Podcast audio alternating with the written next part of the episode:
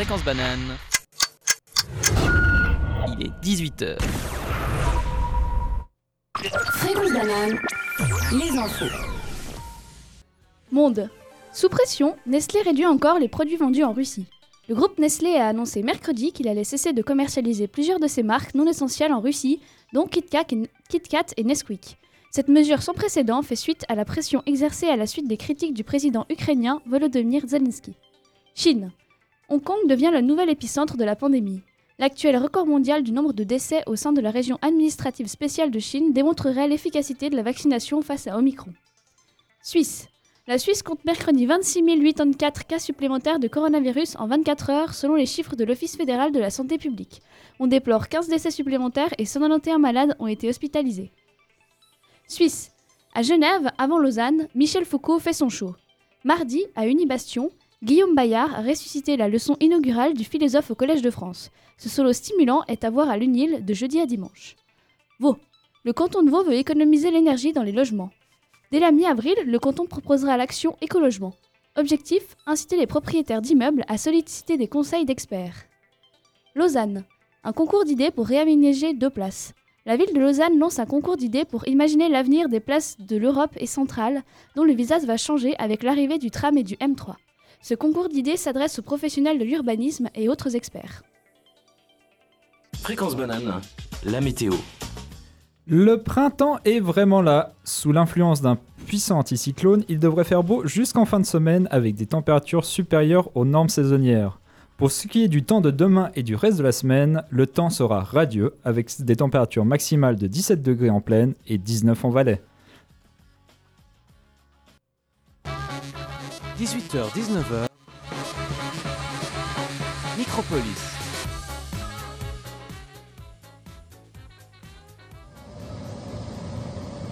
Bonjour et bienvenue dans ce vol Fréquence Banane à destination de la franche rigolade. Je suis Gaëtan, votre commandant de bord, et je serai assisté tout au long de mon vol, du vol par Ilan, Flavia, Elias et Jacopo. Nous sommes tous à votre entière disposition pour quelque problème que ce soit. Si le bouton d'appel juste au-dessus de vous ne fonctionne pas, vous pouvez nous contacter au 079 921 47 00. Avant de décoller, petit rappel des règles de sécurité. Les, sorties de secours se trouvent à l'arrière, sur le côté et à l'avant de l'appareil. Si vous commencez à paniquer car votre connexion internet est rompue, restez calme et écoutez-nous sur votre radio sur 90.4. Durant ce vol, nous traverserons la France, la Sibérie et la Grèce. Notre durée de vol sera à peu près d'une heure. La température à destination est d'environ 11 degrés. Et au nom de l'équipe, je vous remercie d'avoir choisi les mammouths fantastiques et nous vous souhaitons un agréable voyage. Bonjour Bienvenue à bord Bienvenue à bord Alors, par cette petite introduction, j'ai aucune idée de ce que ça va donner à l'oreille, mais bon, on verra. C'était incroyable trop bien. Euh, J'espère que vous l'avez compris. Bon, je pense pas que vous l'avez compris, mais du coup, aujourd'hui, le thème de l'émission, ça va être les nos péripéties de voyage, nos problèmes de voyage qu'on a eu ou que certaines personnes ont eu. Du coup, on va un peu nous ra- vous raconter euh, pendant toute l'émission des choses qui, qui nous ont arrivé, qui nous sommes arrivées ou, ou d'autres choses un peu cocasses. Alors, Juste. Merci. Alors, euh, comme je l'ai dit dans ma magnifique introduction, je suis accompagné de Jacopo, Hello de Flavia, Hey d'Elias Salut. et Dylan. Bisous, bisous. Vous allez bien? Yes, bien et toi? Ouais, ouais, nickel. C'est c'est- c'est beau d'être tous ici dans Ouais. le studio. Ouais. Ouais, si, c'est si rempli. Ouais, pour une fois. Il y a une synergie qui est revenue. Oui, c'est vrai, c'est vrai. Et euh, du coup, est-ce qu'on commencerait pas directement par quelqu'un qui nous serait prêt à nous raconter euh, Moi, je suis chaud. Ok, bah alors Ilan, Facile. Allez. Pas très bien. En plus, j'ai une question pour vous, mes chers mammouths. Est-ce que lorsque vous partez en voyage, vous tenez un journal de bord de vos péripéties? J'ai essayé deux fois, j'ai perdu deux fois le journal de bord, je me suis rendu. Est-ce que tu l'as perdu au début du voyage ou à la fin où tu avais vraiment tout noté? Non, c'était vraiment le, le pire moment, genre deux jours, j'avais déjà noté ah, pas mal de trucs et j'ai tout perdu. C'était euh, c'était une, très bonne expérience. C'est parce que, triste. ouais. Mais du coup, ouais, continue. Parce que... Ouais. Sinon, les autres Moi, je- j'ai fait des carnets de croquis de voyage, mais pas de... Mais c'est tout. Excellent. Flavia Alors moi j'ai essayé, mais euh, après la deuxième journée euh, j'étais démotivée, du coup il n'était pas très long. Voilà. C'est juste, j'ai pris l'avion, je suis bien arrivé. Voilà. C'est tous mes voyages. Et toi, Elias? Moi, ça m'arrive de noter des souvenirs, des trucs comme ça sur mon téléphone, mais euh, pas un journal de bord quand même. Ok. Parce que moi, oui, du coup, mais sous forme de notes sur mon téléphone. Euh, je les ai donc relus pour trouver quelques mésaventures et je me suis souvenu de trucs sympas.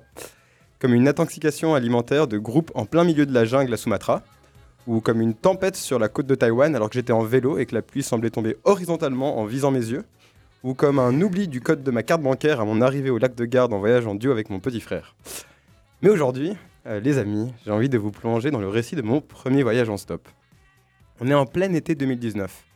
Je suis en vacances de famille du côté de mon père dans le Larzac, une région au sud-ouest, mais vers le centre de la France. Heureusement, le séjour touche à sa fin et j'ai une idée simple. Revenir en Suisse par mes propres moyens afin d'être de retour à temps pour un projet d'orchestre. J'ai une semaine et je suis en compagnie de mon sac à dos, de mon pouce et d'un bon bouquin. Terry Pratchett, vous connaissez? Fantastique. Ah Fantastique. Jacopo dans Ah, mon cœur. Jacopo dans mon cœur. Vraiment Terry Pratchett pour les auditoristes, incroyable. C'est mon premier voyage en solo, en solitaire, en tête à tête avec moi-même. Ayant passé la semaine d'avant dans une maison isolée sans Wi-Fi, je n'ai rien pu préparer, ni itinéraire, ni logement. Il faut savoir qu'à l'époque, ce qui me sortait le plus de ma zone de confort en voyage, c'était le fait de ne pas savoir où j'allais dormir le soir même. Cela me tendait et me faisait couler des sueurs froides d'insécurité dans le dos. Mais je suis quand même allé me poster sur le bord de la route, sans savoir où j'allais dormir le soir, et de me prendre une série de vents peu agréables avant d'avoir ce moment magique où la première voiture s'arrête. Évidemment, le premier soir, je n'y évite pas. Je dois dormir dehors, car dans le village où j'ai atterri, aucun lit n'est disponible. On est en plein été, dans une région isolée mais pourtant bien touristique, j'ai nommé les Gorges du Tarn. Je me couche donc au bord d'une rivière, sans tente, sans sac de couchage, avec une pensée qui tourne en boucle. Qu'est-ce que je fous là? Mais qu'est-ce que je fous là? Mais qu'est-ce que je... Bien le matin, froid et humide. Tout ankylosé, je pars à la recherche d'un lit et j'en trouve un pour les deux prochaines soirées. Je suis si heureux d'avoir une couverture moelleuse, d'avoir un repas chaud servi avec amour, d'avoir des collègues de chambre à qui parler, que je n'apprends pas de mon début de voyage. Parce que lorsque j'arrive dans le village suivant, Florac, je reste étourdi comme un disque dur à l'arrêt devant la porte du seul gîte dont j'ai daigné regarder l'adresse en ligne et qui affiche le terrible mot complet. Pas un seul moment, je me suis dit, tiens, tiens, je vais dans la capitale touristique de la région. J'ai déjà galéré à trouver un lit dans un village moins connu. Je risque de finir quand même, encore une fois, dehors si je ne réserve, pas en avance. Pas un seul moment. Alors je fais ce que tout bon voyageur fait dans les moments de doute. Let's go pour l'office du tourisme. La personne à l'accueil me reçoit chaleureusement, par contre les nouvelles sont glaciales. Il n'y a pas un lit de disponible à moins de 50 km à la ronde, et ce soir une tempête est annoncée. Toute désolée, elle m'indique un décathlon pas loin pour m'acheter une tente. À l'extérieur, je souris, reste de bonne humeur et rigole avec la guide. Mais à l'intérieur, je suis en panique. Je me vois revenir sur mes pas, forcé de devoir m'abriter dans les toilettes publiques repérées auparavant. Une collègue se joint à une discussion et a un flash. Il y a un nouveau centre pour randonneurs qui a ouvert et dont l'office du tourisme n'a pas le numéro. Je m'en vais donc suivre cette piste. En chemin, je médite. Qu'est-ce que je fais s'il n'y a pas de lit disponible? La réponse est simple. Je retourne à l'office du tourisme. Avec un peu de chance, je me fais héberger par une des deux guides. Je pousse la réflexion plus loin. Qu'est-ce que je fais s'il y a un lit disponible? Encore une fois, la réponse est simple. Je retourne à l'office du tourisme annoncer la bonne nouvelle. C'est l'esprit clair que j'arrive au centre et miracle. Un lit n'attendait que moi. Je pose mon sac dans ma nouvelle chambre très austère, mais avec un toit, et je rebrousse chemin. Les deux guides touristiques sont toutes surprises de me revoir et ont un big smile lorsque je les remercie de m'avoir trouvé un endroit où dormir. Je repars fissa, sans même penser une seconde à les inviter boire un verre. Je me trouve un sandwich, m'assois sur un banc et me prépare à passer une courte soirée après une journée éreintante. Cependant, l'univers, au moment où je m'apprêtais à décoller mes fesses du banc, me lance un Hé, salut Je me retourne, deux personnes s'approchent dans ma direction. Je me tourne de l'autre côté, personne. Ces deux personnes s'approchent bel et bien de moi. En fait, c'est Laurie et Elora, les deux personnes de l'Office du tourisme. Elles me raconteront plus tard que j'ai fait de l'effet en retournant leur dire merci. Elles étaient dégoûtées que je les ai pas invitées à partager la bière que j'avais dans la main. Du coup, elles se sont motivées à deux pour aller dans un bar. En tournant le coin de rue, Laurie a dit à Elora Ce serait quand même drôle de retomber sur ce touriste. On a donc passé la soirée ensemble. Ce fut une des plus belles rencontres amicales que j'ai eues en voyage. Vous savez, ces rencontres on a la sensation de connaître l'autre depuis toujours. Ces rencontres qui semblent si spontanées, c'est sûr qu'un grand barbu là-haut a tout orchestré. On a fait des allers-retours entre des blagues éclatées au sol et des discussions profondes où tu vois l'âme de l'autre dire coucou du fond de sa gorge. Laurie a résumé cela parfaitement en une phrase qui encore aujourd'hui résonne souvent dans mes oreilles. On se réveillera demain avec un peu plus d'humanité. Au final, cette mésaventure est plutôt positive. Et en y réfléchissant, c'est le cas de quasiment toutes mes emmerdes de voyage. L'argent au lac de garde, cela nous a fait stresser une soirée avec mon frère, cassant un peu cette dynamique grand frère-petit frère. Le vélo sous la pluie, la soirée au sec fut magique à jouer à Pokémon avec mes compagnons de voyage emmitouflés dans nos couvertures. La diarrhée au milieu de la jungle, elle a créé une ambiance de soutien entre nous, chacun prenait soin des autres lorsqu'il avait un regain d'énergie. Si chou. Tout cela me fait me dire que finalement voyager, ce n'est pas partir dans des pays exotiques pour faire des activités exotiques. C'est se retrouver dans des emmerdes et de trouver une façon d'être heureux d'être dans ces emmerdes. Et pour vous. Eh bah, merci beaucoup euh, pour ce petit, petit récit de voyage. euh. Oui. Même si c'était en France, c'était assez exotique. Ouais, bah finalement assez proche. Ouais. Et c'est vraiment ce truc cool de pouvoir juste revenir en stop et du coup d'avoir fait des rencontres euh, complètement random Ouais, et très belles. C'est aussi ça ce qui est beau dans les voyages. Oui. C'est pas forcément. euh, la Ça, je trouvais intéressant, c'est que je l'ai trouvé vraiment très proche d'ici. Ouais. Et pas forcément en partant en Inde ou en, en- Ouais. en traversant l'océan. Et je crois que tu as choisi une musique euh, coup, co- c'était la musique que j'écoutais, une des musiques que j'écoutais en attendant les voitures, qui est J'attends de Grand Corps Malade. de situation, quoi. exact. Et vous êtes toujours sur Fréquence Banane avec les mammouths fantastiques. euh, Yeah. Et si. Et, euh, Oui. Qu'est-ce qu'il y a euh, C'était l'écho. Ah, d'accord, ah, ok. Donc, je vous rappelle, si vous n'avez pas entendu ma magnifique introduction, vous pouvez participer à la à l'émission en nous envoyant un message WhatsApp avec euh, le numéro que je vais vous donner. Si je retrouve, voilà, 079 921 47 00. Et je vous rappelle aussi que vous pouvez nous écouter sur la radio parce que c'est le mois FM. Donc, euh, vous pouvez nous écouter si vous êtes à Lausanne sur 90.4 et si vous êtes à Genève sur 101.7. Et cette émission est sous le signe du voyage et principalement sous nos galères de voyage. Et comme la chanson de Grand Corps Malade, j'attends la chronique de Jacopo. Oh. Bah, merci de, de cette introduction. Euh, malheureusement, euh, quand j'ai entendu le thème des mésaventures de voyage, je me suis mis un peu à penser aux mésaventures que je peux avoir eues dans ma vie. Et je me suis rendu compte qu'il n'y en a pas vraiment.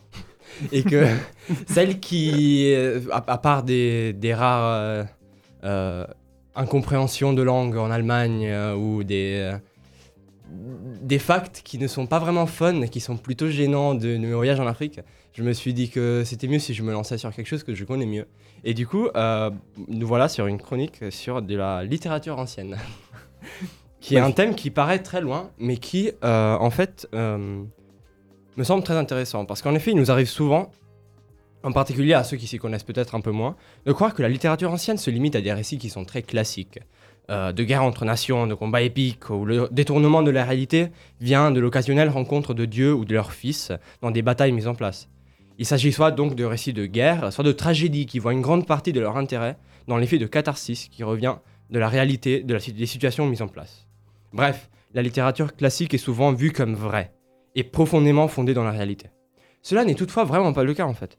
Euh, en effet, une très grande partie des œuvres littéraires de l'époque montrent une grande quantité d'invention et d'imagination, ainsi qu'une vraie volonté de raconter des choses qui n'ont jamais été vues. Cette volonté est toutefois parfois détournée, parce que euh, on trouve des conclusions extrêmes qui, selon certains critiques littéraires de l'époque, euh, portent l'art de mentir au lecteur sans l'admettre au devant de l'art littéraire ancien. Dans ce climat, voici la figure de Lucien de Samosate. Nous aurons l'occasion de mieux parler de lui dans pas longtemps, mais pour l'instant, voyons un extrait de son œuvre la plus connue.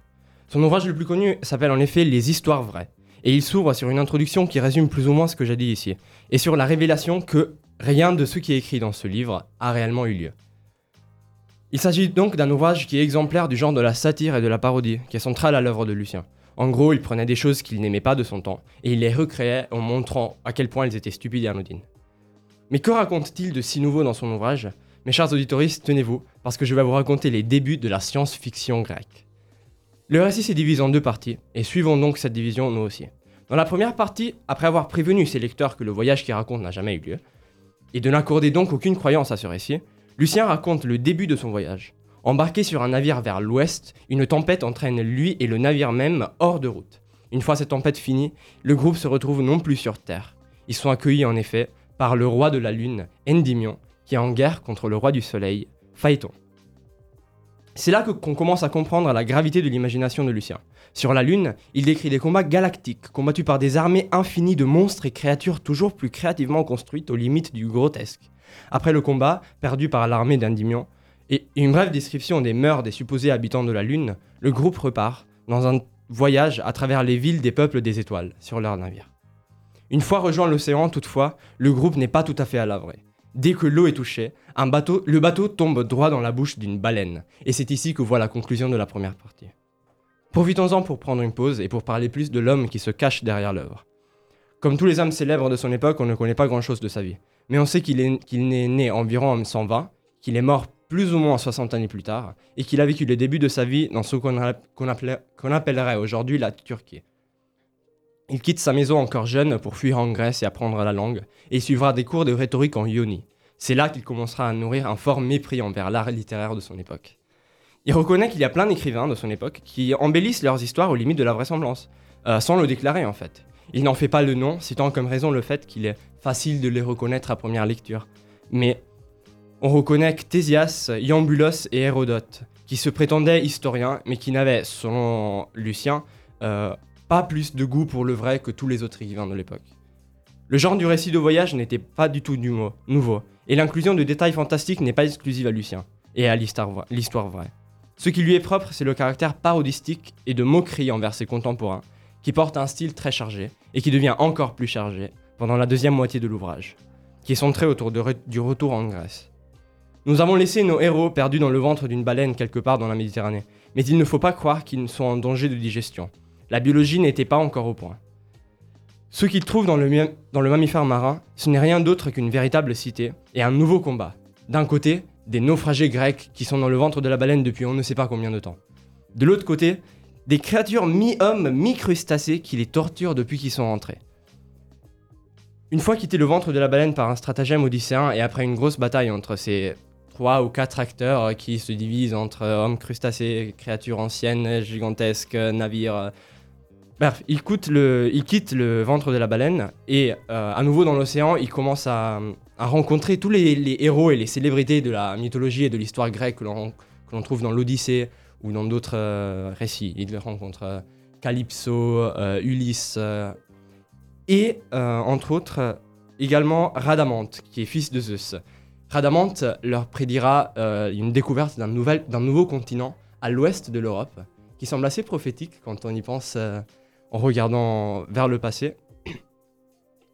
Et, c'est en effet euh, sur la, rencontre de ce nouveau continent euh, que se conclut cette partie du récit. Parce qu'en effet, Lucien dira que euh, les péripéties qu'ils rencontreront sur ce continent seront racontées dans un prochain ouvrage, dont en fait aucune information nous est jamais jointe.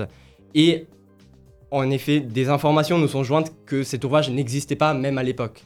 Donc il a juste laissé une fin ouverte euh, pour, euh, pour faire enrager ses lecteurs, on peut imaginer.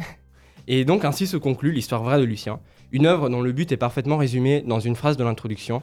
Je ne serai véridique qu'en un point, en admettant que je mens. Il s'agit certes d'une satire des mœurs littéraires de son époque, mais au-delà de ça, c'est un exemple d'une fiction qui ne peut pas être ignorée, vu ses idées qui sont franchement très modernes. Et dans cette idée de croisement entre passé et présent, pourquoi pas écouter une réinterprétation moderne d'un poème de 1558 inspiré d'une icône de la mythologie grecque Merci beaucoup, Jacopo, pour cette chronique euh, mythologique. Et j'avais une petite question juste avant de passer la parole à Flavia. Est-ce que vous, vous avez une destination qui vous a marqué ou que vous avez doré en dehors de des, péri- des mésaventures? Vevey. Vevey, d'accord, très bien.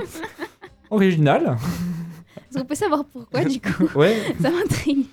Parce que c'est la première ville à laquelle j'ai réussi à aller en vélo, en partant de Piou. de Lausanne. Alors j'étais tout fier.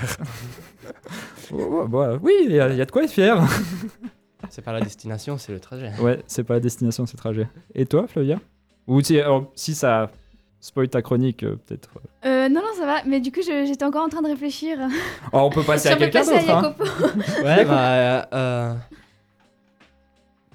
personnellement, bon, le, la réponse classique serait New York, j'ai bien aimé quand j'étais à New York.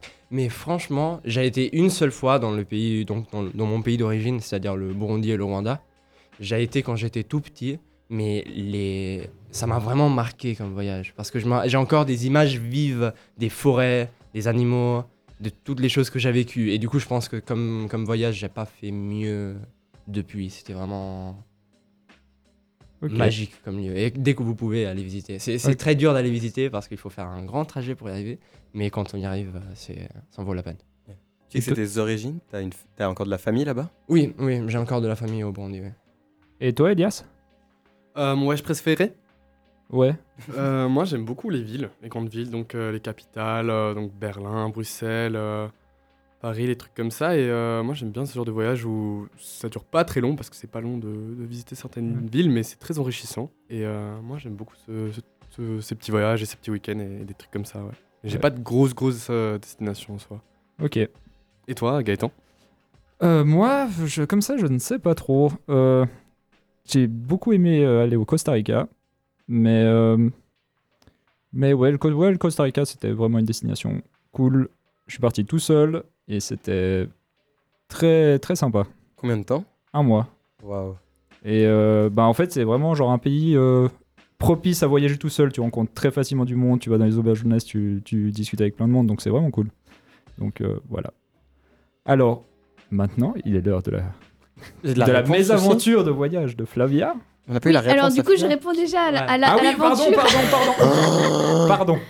Alors du coup, je dirais que cet été, euh, j'ai fait un road trip en moto avec mon copain et puis euh, à un moment, on était euh, sur l'île de Léron.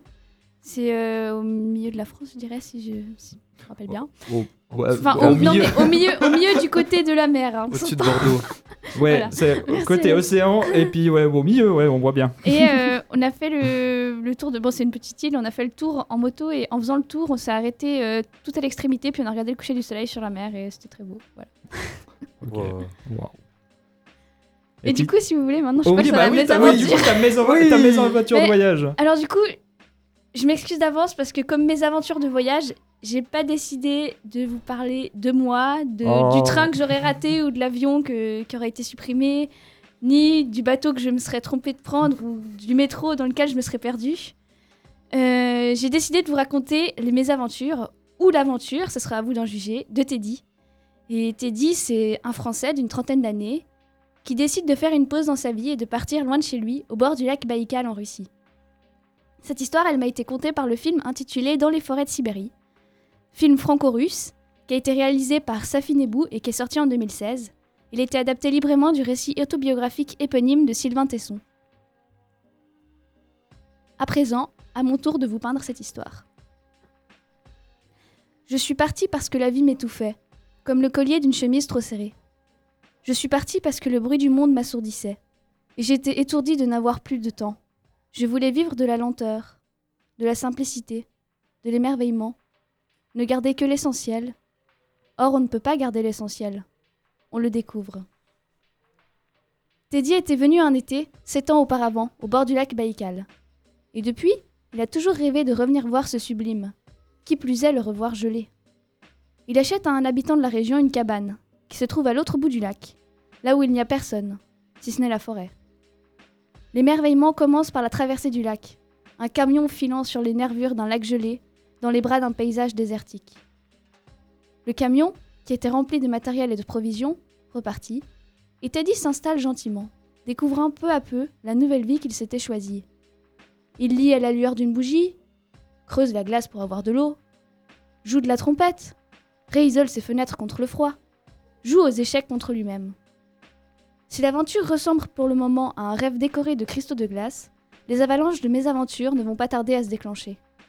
Alors que Teddy, après une douche brûlante, se plonge dans les eaux glacées du lac Baïkal pour un bain revigorant, un ours décide de venir le saluer en s'approchant de lui à grands pas. Il se couche non loin de lui, grogne, l'observe, grogne encore. Ils échangent des regards. Puis soudain l'ours se lève et se dirige vers la cabane de Teddy.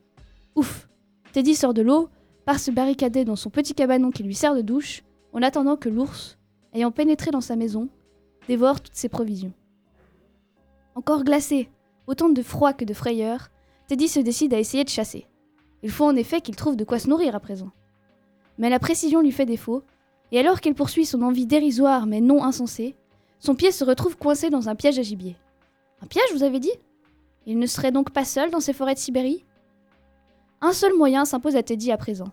Traverser le lac en patin à glace pour aller chercher autant de provisions que de réponses à ses questions. Après 5 heures d'efforts, on l'informe à l'autre bout du lac qu'un homme en cavale se cachait dans la forêt là-bas, mais il y a plus de 10 ans de cela. De retour à son refuge onirique, Teddy reprend donc sa vie paisible, jusqu'à ce qu'il n'ait plus de bois en réserve à l'intérieur de son gîte pour se chauffer, alors qu'une tempête de neige des plus mouvementées empêche toute visibilité jusqu'au stock de bois à l'extérieur. Frigorifié, Teddy ne perçoit d'autre choix que celui de sortir rencontrer la fureur de ce soir d'hiver. Mais le vent, chargé de neige, aura raison de Teddy, qui perdra connaissance, effondré sur le monton blanc de l'hiver. Il sera sauvé de justesse par Alexei, cet homme dont on parle de l'autre côté du lac comme d'un criminel en fuite. Cet homme va lui apprendre à chasser, comment il est arrivé et a vécu dans la forêt, et surtout, comment une amitié empreinte de respect peut naître entre deux hommes que tout oppose. Mais cette amitié, je vous laisserai la découvrir lorsque vous regarderez le film. Un film où Teddy a choisi de quitter le caveau des villes et vécu un an dans l'église des Taïgas. Un an, comme une vie. Et c'était Ibrahim Malouf avec Red and Light, euh, Red and Black Light. Je précise, c'est euh, une musique extrait de la bande-son euh, du film. Ok. Yes. Et du coup, plutôt aventure ou mésaventure euh, d'histoire qui nous a été racontée par Flavien Aventure. Moi aussi, j'aurais dit aventure. Ouais. Voilà. Ouais. Ça commence bien, ça milieu c'est mal et ça termine bien. Ouais, et puis surtout, être au bord du lac Baïkal, je pense que avoir un ours, c'est pas forcément une mésaventure, c'est le quotidien. C'est- le- timing, voir l'ours au moment où tu es dans l'eau froide, surtout tellement vulnérable, et tu vois ton ours entrer dans ta maison qui est chaude et manger tout ce que tu as. Non, Ouais. mais c'est l'attente dans la douche, c'est terrible. Ouais. À ce moment-là, c'est sa maison. Genre, si un ours il rentre chez moi, c'est il peut faire ce qu'il veut. Ah ouais, bon, moi non, aussi, je, moi je laisse, je laisse. Tu lui euh, laisses le contrat s'il veut. Surtout le, sale, le, le paiement, c'est le loyer. Vas-y, Ouais, paye, non, paye, ouais. paye, paye, paye aussi. va voir, va voir mon, mon responsable. Et... Ouais. Sûrement, il a du pouvoir de, de contrater pour euh, avoir un, un meilleur prix que moi. Ouais. Donc, Parce que là, Flavia, c'était top. Moi, tu m'as refait revivre ce- cette histoire. J'ai une amie, euh, ah là là, Sarah, qui m'a offert le bouquin, du coup, que j'ai lu les cinq premières pages. et, et là, du coup, ça me redonne envie de redonner une chance à ce bouquin. Trop bien alors. Objectif réussi. Et du coup, c'est à mon tour de vous raconter euh, une, ouais, deux mésaventures de voyage. S'il te plaît, parle de toi, parce que sinon, je serais le seul Oui, non, je vais par- à je vais parler parler de de moi dans cette émission. Alors, j'ai eu des mésaventures de voyage, mais pas des trucs euh, vraiment euh, catastrophiques. J'ai pas perdu mon passeport ou quoi que ce soit.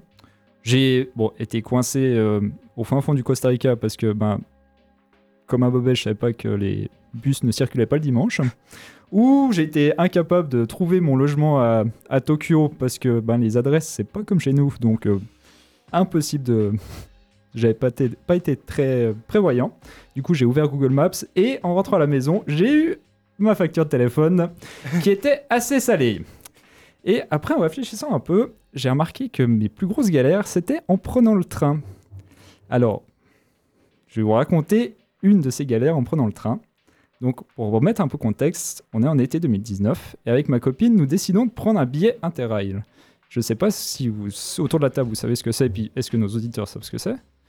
Moi, je sais, mais, un, mais un rappel peut être Ouais, bien. oui, je, vais- je vous rappelle. Donc, pour les personnes qui ne connaissent pas, c'est un billet de train qui permet de voyager dans toute l'Europe en train. Bah, gratuitement, on paye le billet et puis on peut voyager dans toute l'Europe. Alors, nous commençons, on prend ce billet de train et nous commençons notre voyage par le Luxembourg, Bruxelles, Amsterdam et Hambourg. Là, jusque-là, rien, pas de pépins, des retards de train, mais standard. Puis, nous décidons de prendre la direction de la Scandinavie. Nous prenons le train qui fait Hambourg-Stockholm, quasiment sans souci, mis à part un arrêt impromptu au plein milieu des rails, dont je ne sais toujours pas la raison. Car toutes les annonces étaient faites en suédois, bien évidemment. Après quelques jours dans la capitale suédoise, nous décidons de nous diriger vers Copenhague, pour aller voir une amie. Copenhague étant une ville chère, nous décidons de dormir à Malmö, la ville suédoise voisine à 20 minutes de train. Du coup, nous faisons les allers-retours jusqu'au dernier jour. Et là, catastrophe. Impossible de retrouver nos billets de train. On fouille notre chambre Airbnb, rien. On va à la gare de Malmö, rien. À cette gare, on nous dit d'aller à Copenhague. On retourne à Copenhague, là-bas, rien non plus. Du coup, un peu embêté, on fait une déclaration de vol à la police de Copenhague. Donc, déjà, ça c'était assez sportif. Et pour se faire, pour se faire rembourser les billets, parce qu'on va du coup devoir acheter des billets pour entrer en Suisse. Parce que Copenhague, euh, la Suisse, c'est pas à côté. On se dit que le pire est derrière nous, qu'on a nos billets pour rentrer, qu'on peut se faire rembourser, donc tout va bien.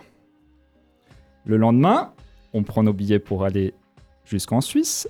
Copenhague, Hambourg, Bâle. Le début du voyage se passe très bien. Mais une fois arrivé sur le sol allemand, notre train ne part pas. On nous informe qu'il y a un accident de personne et qu'ils ne savent pas quand la perturbation va s'arrêter. Ce qu'il faut savoir, c'est que nous avions à peu près deux heures pour changer à Hambourg. On se dit, c'est bon. On a le temps de voir venir. Les minutes passent et là, on nous annonce que le train est supprimé et qu'il faut le prendre un autre train. Là, c'est définitif, on va louper notre correspondance. Après un long voyage avec l'équivalent de nos trains régiaux, donc qui s'arrêtent à peu près dans tous les arrêts, nous arrivons à Hambourg. Et bien sûr, plus de train en direction de la Suisse. Donc ni une ni deux, on va au guichet de la Deutsche Bahn, et là, c'est la délivrance. On nous paye l'hôtel, le restaurant et le billet pour entrer. Donc après deux semaines d'auberge de jeunesse, je peux vous dire qu'on s'est fait plaisir.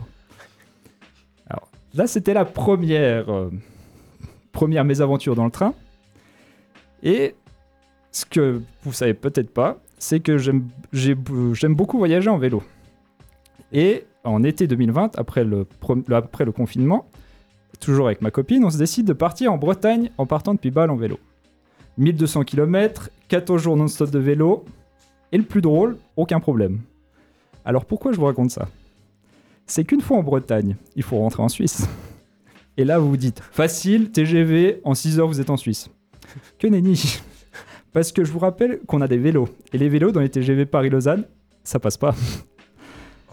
Alors du coup, on va au guichet de la SNCF pour trouver une solution. Ils nous prennent pour des fous. Le seul train qui pourrait correspondre n'a plus de place pour les vélos. Mais si on arrive à récupérer un carton, c'est tout bon. Du coup, on fait toute la ville de Nantes pour trouver un magasin de vélo, pour trouver un carton pour mettre le vélo dedans. On arrive à en trouver un, on en réserve, on vient le récupérer le jour avant de partir, on les met dans le carton, on, on prend le train, tout va bien. Et sachez qu'on devait faire Nantes, Lyon, Lyon, Genève, donc on avait pour à peu près 10 heures de trajet. On rentre dans le train et là le contrôleur nous dit Ah non, les vélos c'est pas autorisé. Alors les voix s'échauffent un peu en disant qu'au guichet ils avaient été très sympas, ils nous disaient que c'était bon. Et heureusement, ou malheureusement, je ne sais pas, le train s'arrête au milieu des voies. Problème de, problème de wagon. Et là, le contrôleur nous a totalement oubliés. Donc, deux heures de retard, on a dû sortir du train, ils ont dû changer les wagons, les inverser de sens, et on a réussi d'arriver jusqu'à Lyon. Une fois à Lyon, nous changeons de train, nous prenons le train qui fait Lyon-Genève, nous rentrons dans le train, et là, le contrôleur dit Ah non, les vélos, c'est pas possible. du coup, on négocie, et on nous dit, et je- on, leur dit, on lui dit euh, Mais à Nantes, au guichet SNCF, on nous a dit que c'était bon. Ah bah si au guichet, vous se dit que c'était bon, bah, bah nickel. Et surtout, on lui a expliqué que ça faisait quand même un petit moment qu'on voyageait, puis qu'on en avait un peu marre, on avait bien envie d'entrer à la maison. Donc, si tout d'un coup l'envie vous venait de voyager en vélo, pensez toujours la solution pour revenir. Si vous avez envie de revenir en vélo, c'est mieux.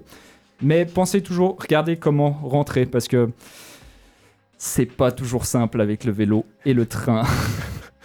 et même en Suisse, c'est assez compliqué. Du coup, pour hein, conclure cette chronique, je vais vous passer. oh, J'ai décidé de vous passer un, un morceau qui est un peu à propos. C'est les Doobie Brothers avec Long Train Running.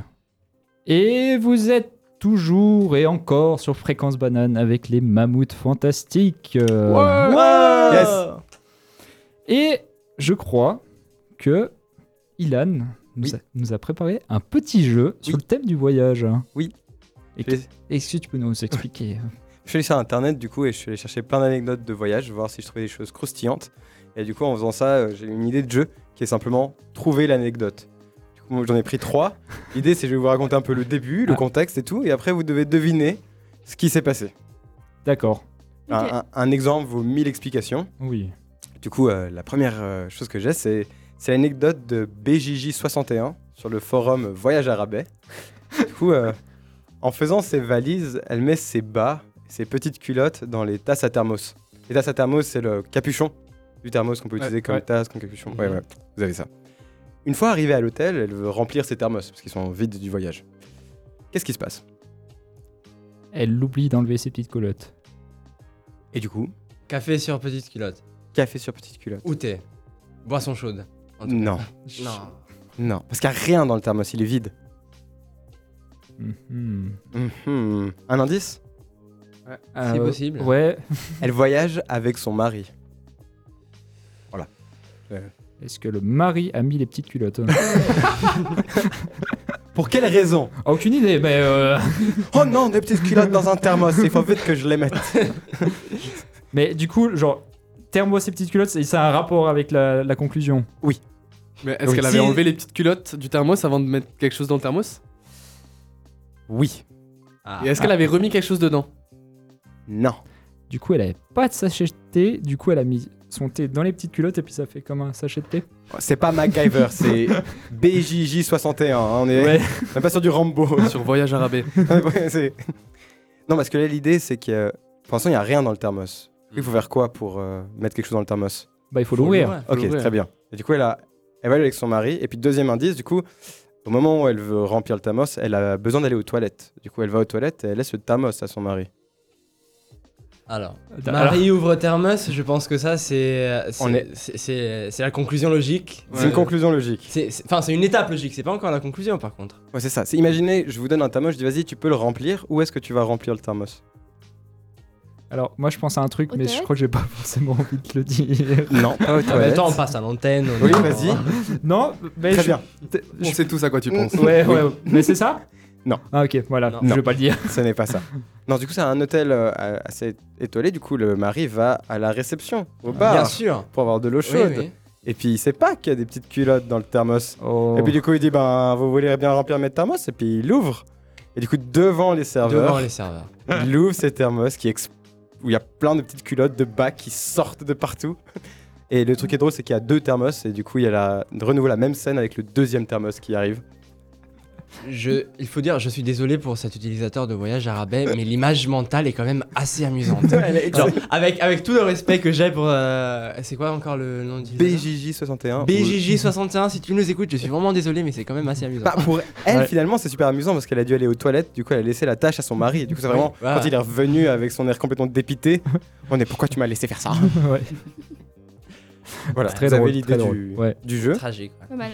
La deuxième, c'est c'est un homme qui a lui l'habitude de voyager seul. Du coup, il est en voiture et puis sur la place passager, il a souvent une grande pile de livres. Le truc, c'est que des fois, il freine brusquement. Et du coup, ben, il, il met sa main pour éviter que la pile de livres tombe. Ok? Du coup, l'histoire, elle commence un jour où ce conducteur décide de prendre un ou une autostoppeur, autostoppeuse. Que se passe-t-il? Euh. Ouais. Il doit mettre ses livres à quelque part d'autre, du coup. Ok. Parce que les livres sont sur la place, euh, du coup. euh, Il a l'habitude Passager. d'avoir euh, une pile de livres sur la place passager. J'imagine pas que la l'autostoppeuse, stoppeur ou stoppeuse euh, va aller derrière comme euh, une reine d'Angleterre par exemple. Donc, Ah, et il fait taxi? euh, il- Non. non, il va pas Non. faire taxi. Non, non, j'imagine. il est galant et il enlève quand même Ouais. euh, les livres de la. Est-ce qu'il y a un rapport place. avec un freinage brusque? Exactement, c'est mon indice. Il s'arrête brusquement.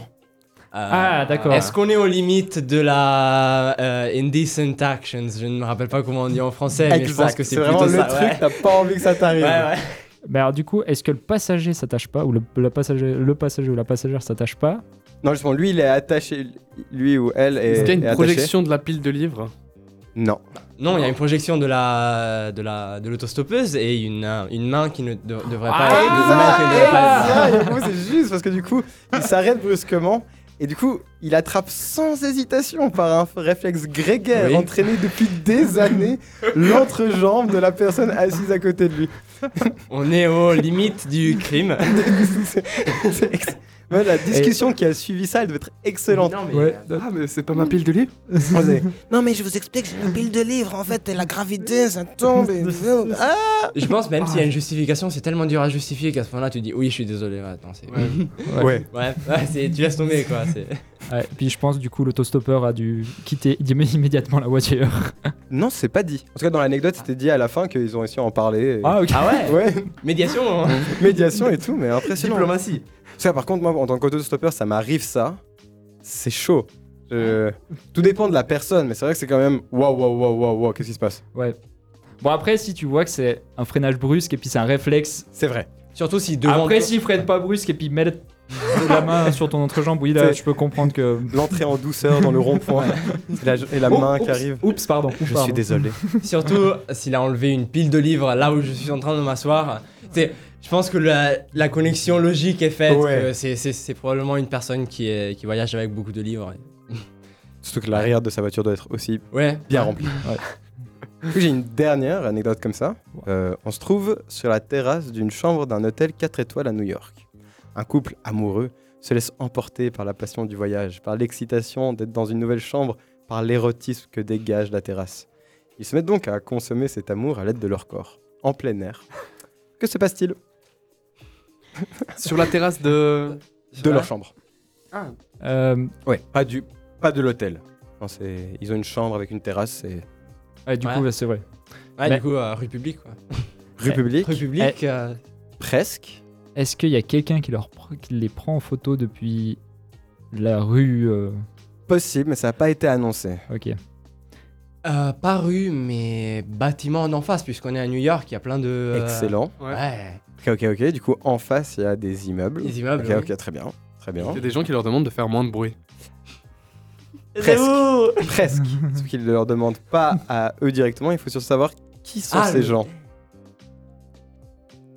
Il y a des gens qui appellent la réception et du coup la réception les appelle pour dire de faire moins de bruit. Exact, exact, exact. Est-ce que c'est des célébrités, genre? Parce qu'à New York, c'est. euh, c'est- Non. Il y a des chances. Non, malheureusement pas. Non, du coup, bah, dans l'immeuble d'en face se déroule la réunion d'un conseil d'administration. L'organisation est forcée d'appeler l'hôtel pour demander l'arrêt des ébats amoureux, car ceux-ci distraient trop les participants. Déjà, c'est leur faute qu'ils regardent en fait. C'est pas genre. Ouais, moi j'adore la raison, c'est vraiment Ouais. ça distrait Ouais. trop. C'est même pas parce que ça fait trop de bruit ou quoi que ce c'est juste. Ouais, alors là, les- ouais, les- ils sont pas vrais, ils sont plus vraiment concentrés. Voilà, il y a Thérèse, elle a préparé des slides, et là, il y a personne qui regarde. Des gosses en fait. genre. Voilà, Bah, vous avez pu voir un peu toutes les... tout ce que j'ai trouvé, ça tourne un peu de... du cul, de l'intime et tout. Vraiment, toutes les anecdotes de voyage, c'est ça. Ouais. Ou des gens qui meurent. Ouais, Ouais. je pense que. Ouais, bon, bah après, ouais, la mort, c'est une sacrée mésaventure, quoi. Oui, mais c'est... C'est limite la mésaventure ultime, je pense. euh. Ouais, Pas, pas, pas grand chose après quoi. Ouais. On ne sait pas, peut-être. mais. peu euh, original. Que après- c'est Dante, meurt, en fait. Ça marche. Après, c'est Dante et, l'enfer de Dante, peut-être. euh, on ne peut pas savoir, mais euh, ouais. Euh, J'espère que le jeu vous a plu. ouais, Il était vraiment très cool. était vraiment Super, cool. très drôle. Mais et puis du coup, je suis étonné parce que avec nos quatre chroniques, il y a personne qui a genre perdu un passeport ou une carte d'identité, une carte bancaire. Ah non, ça m'est arrivé, mais c'était pas. Enfin. Est-ce vraiment une mésaventure? Bah, suivant dans quelle situation, oui, mais. Ouais, mais c'est pas vraiment perdu. On est arrivé à l'aéroport avec ma maman pour partir en Israël. Et pour partir, en fait, il faut que le, le passeport, il ait encore deux ou trois mois de validité. Ouais. Ce que j'avais pas. Et du Ah. coup, on a dû revenir à Lausanne, faire les papiers, Ouh. repartir le lendemain. Un bordel. Ouais, Ah. tu m'étonnes. Nous, on avait la même en Italie, sauf qu'en Italie, c'est. euh, C'était le jour après le passage d'un- d'une loi. J'étais très petit. C'était la deuxième fois où je devais redescendre en, en Afrique. Ouais. Et euh, comme je vous ai dit au début de cette émission, je suis allé en Afrique qu'une seule fois, donc vous pouvez un peu comprendre ce qui va se passer. Mais euh, il y a hum, une. euh, Enfin, avant, sur les passeports européens, les parents pouvaient mettre les photos des Ouais. fils. Ah, Et, et du coup, j'avais voyagé avec, avec ça pendant la plupart de mon enfance. Euh, on n'était on pas au courant qu'une loi avait passé selon laquelle euh, ce n'était plus possible et je devais faire un passeport qui était à moi. Du coup, on avait pris les tickets, on avait fait les valises, on était prêt à passer trois mois au Burundi. C'était quand même un sacré voyage. On est arrivé à l'aéroport, ils ont regardé nos passeports, ils ont fait genre quoi? Ça c'est ça c'est plus ça quoi. et ce qu'il faut savoir de la bureaucratie italienne, c'est que c'est pas comme en Suisse où tu peux demander un papier et on te le donne le lendemain. Non, on a demandé le papier, il est arrivé six mois après. Ah. Et donc on a juste on est, on est juste pas parti en fait. Ah merde. Ouais, jamais, ouais. Et. euh, ma- je- Oui, c'était. Ouais, Ouais. Ouais, moi, il m'arrive aussi un truc comme ça quand j'étais petit. C'est, euh, je partais au Canada avec mes parents et euh, comme j'étais petit, donc je voulais avoir porté mon billet. Mais malheureusement, j'ai perdu mon billet entre Non. la douane et Oh l'embarquement. Et ils ont pas voulu me faire entrer. Bon, après, on l'a retrouvé, heureusement. Oh là Mais mes parents étaient pas très très Ouais. contents. J'imagine. Du coup, Et- tu n'as plus pu porter de billets jusqu'à tes 25 ans révolus. exact. T'as dû signer un contrat selon lequel tu vas jamais plus porter un Ouais, billet. Et euh, est-ce que on se passerait, juste pour conclure, pour se reposer un peu de toutes ces émotions, émotions. est-ce que est-ce qu'on se passerait un peu de musique? Ouais. Ouais. Ouais. DJ, qu'est-ce que qu'est-ce que tu- King, Traveling Man. Bah très bien. Voyage, voyage, jusqu'au bout de la nuit. Voyage, voyage. Et c'est ça, par ces belles paroles chantées par Elias, euh, Ilan, pardon. Ouf, je, ça va faire l'émission, je suis fatigué. personne. que l'émission touche à sa- malheureusement à sa fin. J'espère qu'elle vous a plu, à tout le monde, tout le monde qui nous écoute, à vous aussi, ceux Ouais. qui sont avec moi dans. Ouais, grave. Alors, je vous rappelle juste que vous pouvez nous suivre sur les réseaux sociaux, donc Instagram, Facebook, Snapchat. Peut-être. euh, ouais, ouais, en fait, on n'est jamais très sûr ce qu'il y a comme Facebook et Instagram, c'est sûr. Il y a un Twitter, je pense. Bon, peut-être un Twitter. Bon, bref, vous pouvez nous suivre sur les réseaux sociaux sous le nom Fréquence Banane, tout simplement. Et puis, vous, vous pouvez réécouter cette émission en podcast sous le nom Les Mammouths Fantastiques sur Fréquence Banane. Et nous, on se retrouve la semaine prochaine pour une matinale, un café kawa, où j'espère qu'on sera tous là. J'espère aussi. normalement, on sera tous là. Et puis, la... est-ce que quelqu'un sait ce que c'est la prochaine émission? Ouais, juste après, la 19h, il y a Lady qui vient faire une, une émission improvisée. Bah, trop cool. Donc, euh, à la prochaine. Et puis, au revoir. Au revoir, au revoir. Au revoir. Ciao. Ciao.